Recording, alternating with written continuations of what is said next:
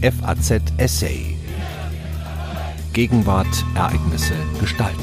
Revolution ist nicht ein kurzer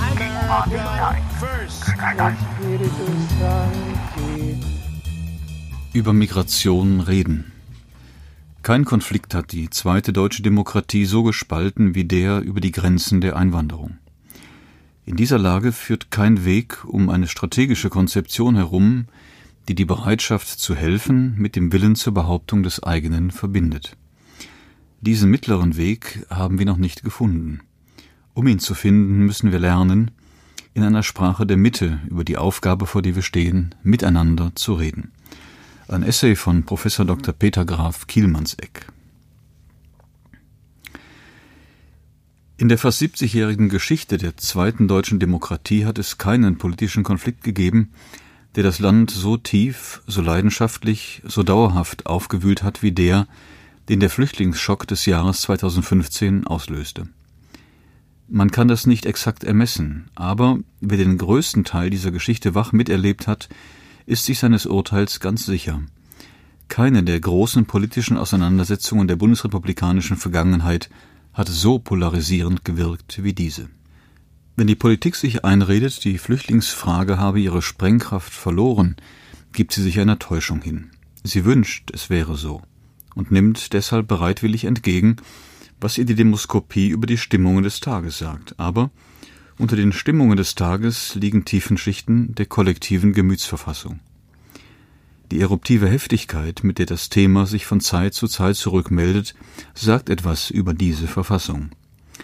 Jeder spürt, dass das politische Klima in unserem Land mit dem Schock des Jahres 2015 ein anderes geworden ist, fundamental und nicht nur oberflächlich, dauerhaft und nicht nur vorübergehend. Jeder weiß es und es wird ja auch ausgesprochen. Wiederholte sich das Jahr 2015, könnte die Erschütterung demokratiegefährdend werden. Denn für viele Bürger, auch wenn sie es so nicht formulieren, heißt in einem Land mit faktisch offenen Grenzen leben, in einem Land leben, das den von Thomas Hobbes beschriebenen Elementarpakt moderner Staatlichkeit, nämlich Gehorsam und Loyalität gegen Sicherheit, hat auslaufen lassen. Man kann diese Empfindung mitsamt den politischen Reaktionen, die ihr entspringen, als hysterisch oder fremdenfeindlich abtun, aber man verfehlt damit die Essenz jenes Gefühls des Ausgesetztseins, das entsteht, wenn der Staat seine Pflicht, das eigene schützend zu umgrenzen, nicht mehr erfüllen kann oder erfüllen will. Und man verdrängt mit diesem Vokabular das Wissen, dass das Jahr 2015 sich wiederholen kann. Wir mögen administrativ besser gerüstet sein und sind es hoffentlich, aber wir sind unverändert ein Land mit faktisch offenen Grenzen, welches darauf hofft, dass andere ihm existenzielle Herausforderungen ersparen. Das alles gilt, wie jedermann mit einem flüchtigen Blick über die Grenzen feststellen kann, nicht nur für Deutschland. Die Bundesrepublik ist kein Sonderfall. In allen Demokratien, die von massenhafter Zuwanderung betroffen sind, beobachten wir Ähnliches. Eine Polarisierungsdynamik setzt ein, die das Land in Zerreißproben treibt. Sicherstes Zeichen der Erschütterung im politischen Bereich ist, dass die Parteiensysteme überall aufgesprengt werden. Polarisierung ist dann auch das Stichwort, an das die folgenden Überlegungen anknüpfen. Dass Einwanderung in einer Demokratie kein Konsensthema ist, bedarf keiner Erklärung. Es ist ganz unvermeidlich, dass unterschiedliche normative Orientierungen, unterschiedliche Interessen und unterschiedliche Einschätzungen der tatsächlichen Verhältnisse auf diesem Feld aufeinandertreffen. Wenn es aber zu einer dramatischen Steigerung und Zuspitzung des Einwanderungsgeschehens kommt, wie sie Europa spätestens von 2015 an traf, wenn gleichsam das ganze Elend der Welt gegen ein Einwanderungsland anbrandet, dann bricht offenbar ein elementarer Dissens auf, der das Gemeinwesen auseinanderreißt. Es prallen aufeinander spontane, bedingungslose Bereitschaft, Verantwortung für eben dieses Elend der Welt zu übernehmen und tiefe Verstörung angesichts einer Bedrohung des eigenen, durch ein nicht mehr kontrollierbares, jedenfalls nicht mehr kontrolliertes Hereindringen des Fremden. Beide Seiten können Gründe für ihre auf je unterschiedliche Weise heftige Reaktion anführen, die ernsthaft zu bedenken sind. Und eine Demokratie wäre schlecht beraten, wenn sie das nicht bedächte. Aber mit dem Bedenken ist es nicht getan. Demokratien müssen aus den aufeinanderstoßenden leidenschaftlichen Reaktionen eine Politik entwickeln, die jedenfalls für eine Mehrzahl der Bürger zustimmungsfähig ist. Das setzt einen gesellschaftlichen Diskurs voraus, der vernünftig, nachdenklich, redlich geführt wird. Dahin haben wir es in den drei Jahren, die uns das Thema schon umtreibt, nicht gebracht. Anders formuliert, es ist uns nicht gelungen, eine Sprache der Mitte zu finden, die es möglich gemacht hätte, im Respekt voreinander über ein Thema zu reden, das unser Gemeinwesen elementar trifft. Nicht, dass eine Sprache der Mitte jeden erreichen könnte.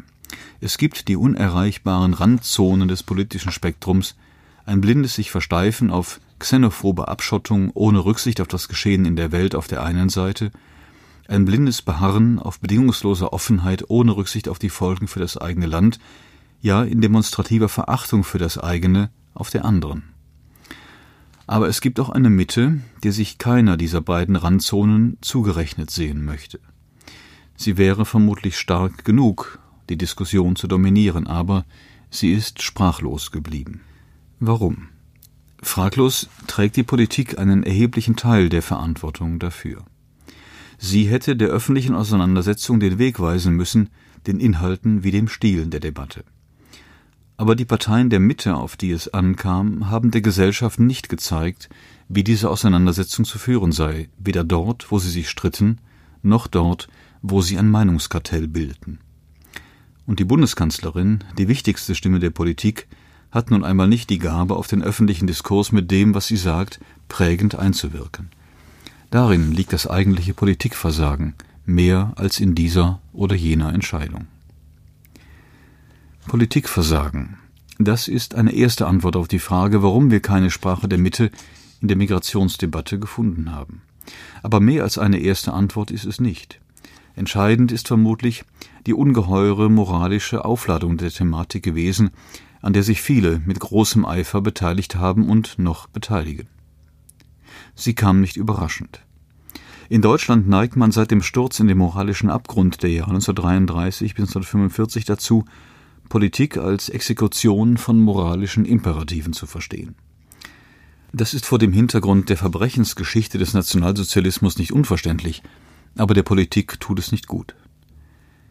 Die Bedeutung der Moral für das politische Handeln liegt nicht darin, dass sie dem Handelnden Schritt für Schritt den Weg zu weisen hätte. Moral hat die Aufgabe, den Raum der Politik einzuzäunen. Moral heißt das, gibt Auskunft über Grenzen. Sie beantwortet die Fragen, was darf die Politik unter keinen Umständen tun und wozu ist die Politik unter allen Umständen verpflichtet? Zwischen diesen Grenzen aber erstreckt sich ein weiter Raum, in dem die Freiheit und die Verpflichtung zur vernünftiger Abwägung gelten, ein Raum ohne moralische Imperative, ein Raum, in dem Zwischenmöglichkeiten des Handelns zu wählen ist, die gleichermaßen moralkompatibel sind. Dieser Raum ist der Ort des demokratischen politischen Prozesses. Das Wesen der Demokratie liegt geradezu im deliberativen, öffentlichen Umgang mit einer Mehrzahl von Möglichkeiten politischen Handelns. Das hätte auch und gerade für die Migrationsdebatte gegolten, aber so ist sie nicht geführt worden. Die Folgen der Umdeutung einer politischen Debatte in eine moralische liegen auf der Hand. Wer moralisch argumentiert, also seinem Selbstverständnis nach, aus seiner Position a priorischer Überlegenheit heraus, tut sich schwer damit zuzugestehen, dass man mit guten Gründen anderer Meinung sein kann. Und so kommt es denn dazu, dass man nicht mehr miteinander diskutiert, sondern im Modus der Empörung und der Verachtung übereinander redet. Die moralische Umdeutung einer politischen Streitfrage erlaubt die Exkommunikation des Andersdenkenden. Das konnte man in der Migrationsdebatte der vergangenen drei Jahre beobachten. Offene Grenzen als moralischer Imperativ. Das ist freilich nur eine Art der Weigerung, sich auf eine politische Diskussion über die Herausforderung Migration einzulassen. Einwanderung als Apokalypse ist die andere, entgegengesetzte. Prototypisch hat sich die apokalyptische Deutung, man zögert hier mit so hohen Worten zu operieren, in der Pegida-Bewegung artikuliert. Aber das eifrige Schüren des Hasses, die Wutrhetorik, in der sich die Wortführer dieser Bewegung geübt haben, hat landesweit wenig Widerhall gehabt. Dass die Bewegung nur an ihrem Ursprungsort einigermaßen erfolgreich war, ist erstaunlicher, vielleicht auch bezeichnenderweise viel weniger wahrgenommen worden als eben dieser Erfolg am Ursprungsort. Der moralische Absolutismus auf der Gegenseite hatte und hat einen unvergleichlich viel größeren Resonanzraum. Deshalb ist er vor allem zu diskutieren, wenn wir uns fragen, warum Deutschland die Sprache der Mitte, die eigentlich politische Sprache in den Auseinandersetzungen über Einwanderung nicht gefunden hat. Es gibt Begrifflichkeiten, an denen sich gut zeigen lässt, wie jener Prozess der Erosion der Bedingungen der Möglichkeit eines demokratischen Dialogs, von dem hier die Rede ist, in der Migrationsdebatte absichtlich und unabsichtlich befördert wird. Wir erinnern uns an das frühe Wort von Bundespräsident Joachim Gauck. Zitat, es gibt ein helles und ein dunkles Deutschland. Zitat Ende. Wir wissen, was er in einer Zeit, in der enthusiastische Hilfsbereitschaft und gewalttätiger Fremdenhass aufeinandertrafen, gemeint hat. Aber dass wir verstehen, was gemeint war, ändert nichts daran, dass die Mitte, um die es hier geht, in diesem dichotomischen Verdikt nicht vorkommt. Da sie wussten, auf wen das rühmende Wort vom hellen Deutschland zielte, mussten die, die ganz ohne Fremdenhass fürchten, dass unkontrollierte Massenzuwanderung aus fremden Kulturräumen ihr Land bis zur Unkenntlichkeit verändern wird, sich als zum dunklen Deutschland gerechnet wahrnehmen. Auch das Begriffspaar Weltoffenheit, Fremdenfeindlichkeit, das weithin mit großer Selbstverständlichkeit gebraucht den Diskurs in Deutschland beherrscht, teilt die Gesellschaft in hell und dunkel.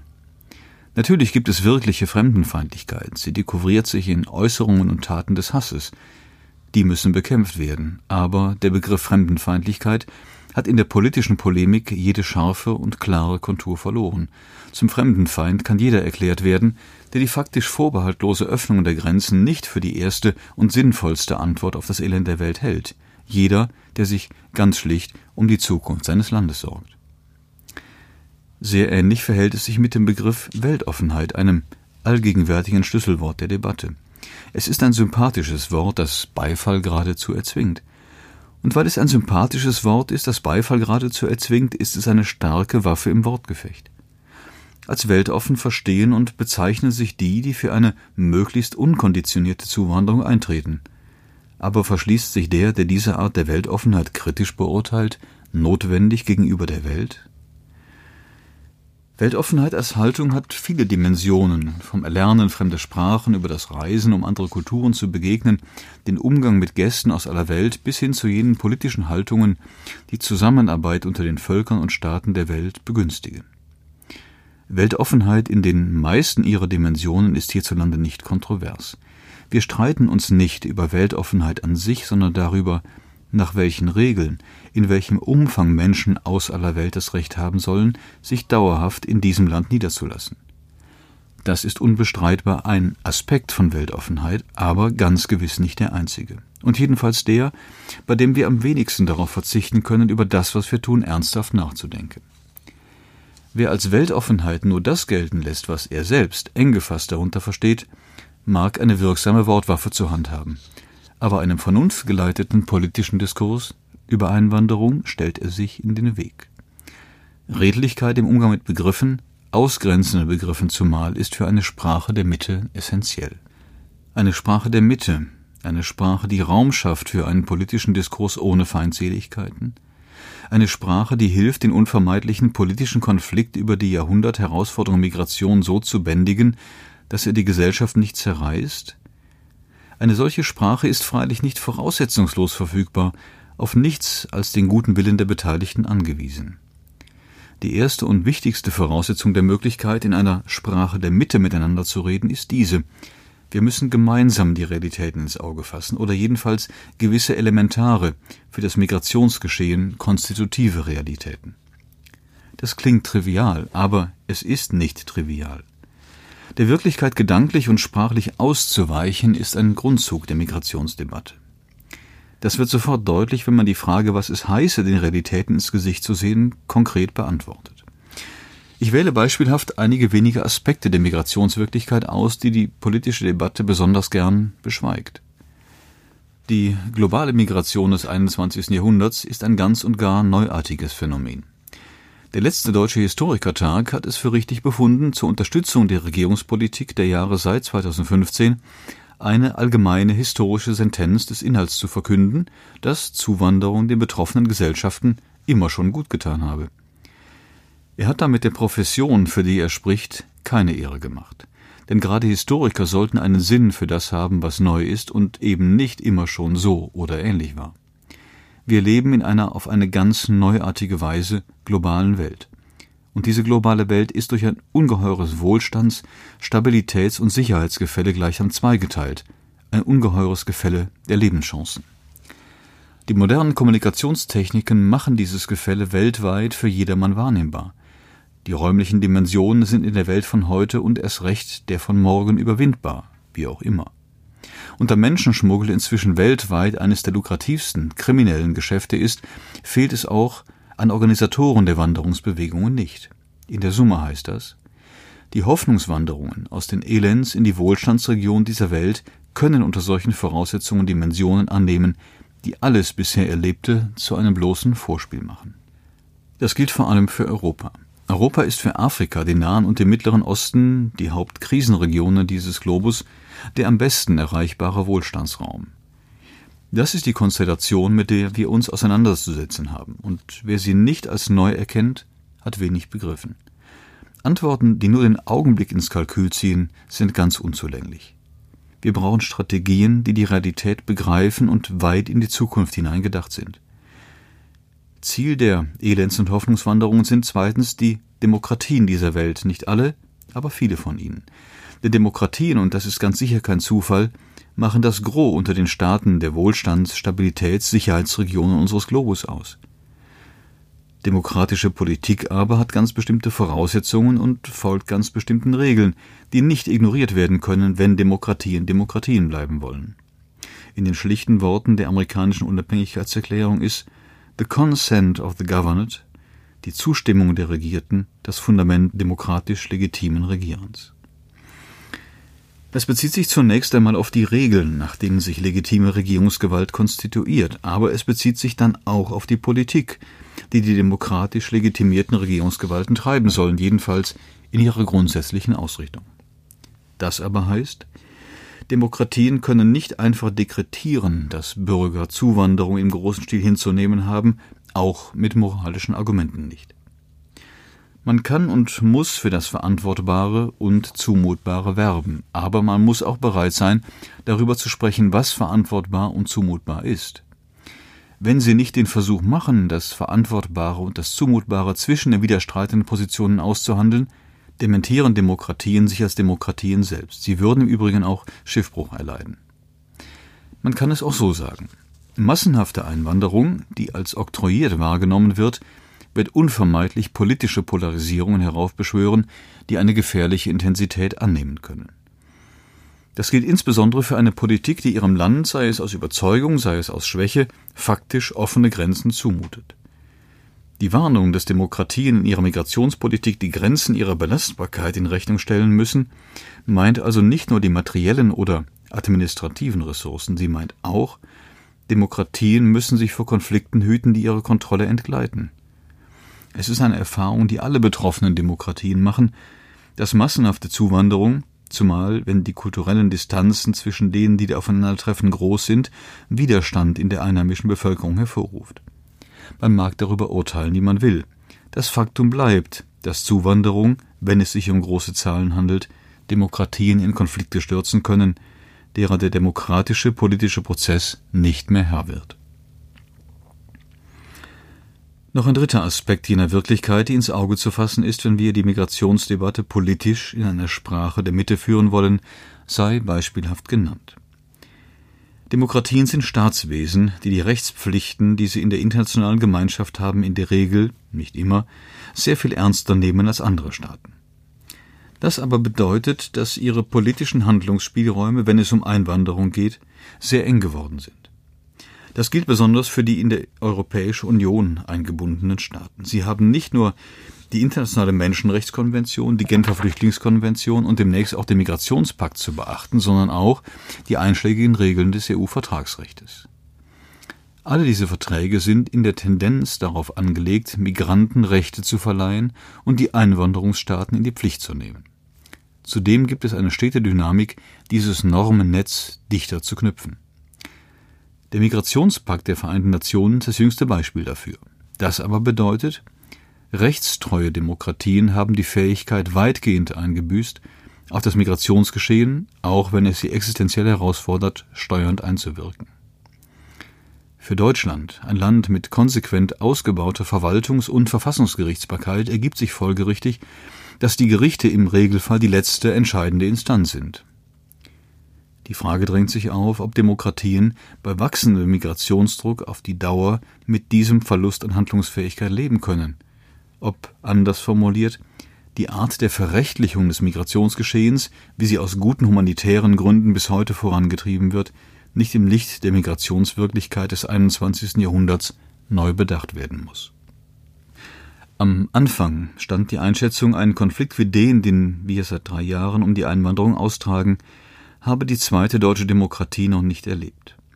Was die Leidenschaftlichkeit angeht, mag der NATO-Nachrüstungskonflikt der frühen 80er Jahre dem Einwanderungskonflikt gleichzustellen sein. Aber hinter den Nachrüstungskonflikt konnte mit einer einzigen politischen Entscheidung eine Art von Schlusspunkt gesetzt werden. Dann kam die Geschichte zu Hilfe, der Ost-West-Konflikt ging zu Ende. So wird es beim Thema Einwanderung nicht sein. Das ist eine Herausforderung auf lange Sicht, hinter die keine einzelne Entscheidung einen Schlusspunkt setzen kann. Die Geschichte wird uns auch nicht zu Hilfe kommen. Sie wird eher das Gegenteil tun. Nötig ist eine strategische Konzeption, die die Bereitschaft zu helfen mit dem Willen zur Behauptung des eigenen verbindet. Alles andere würde unsere Demokratie zerreißen. Diesen mittleren Weg haben wir noch nicht gefunden. Wir werden ihn nur finden und gehen können, wenn wir lernen, in einer Sprache der Mitte über die Aufgabe, vor der wir stehen, miteinander zu reden. Sie hörten ein Essay von Peter Graf Kielmannseck er lehrte Politikwissenschaft an der Universität Mannheim. FAZ Essay. Gegenwart, Ereignisse gestalten.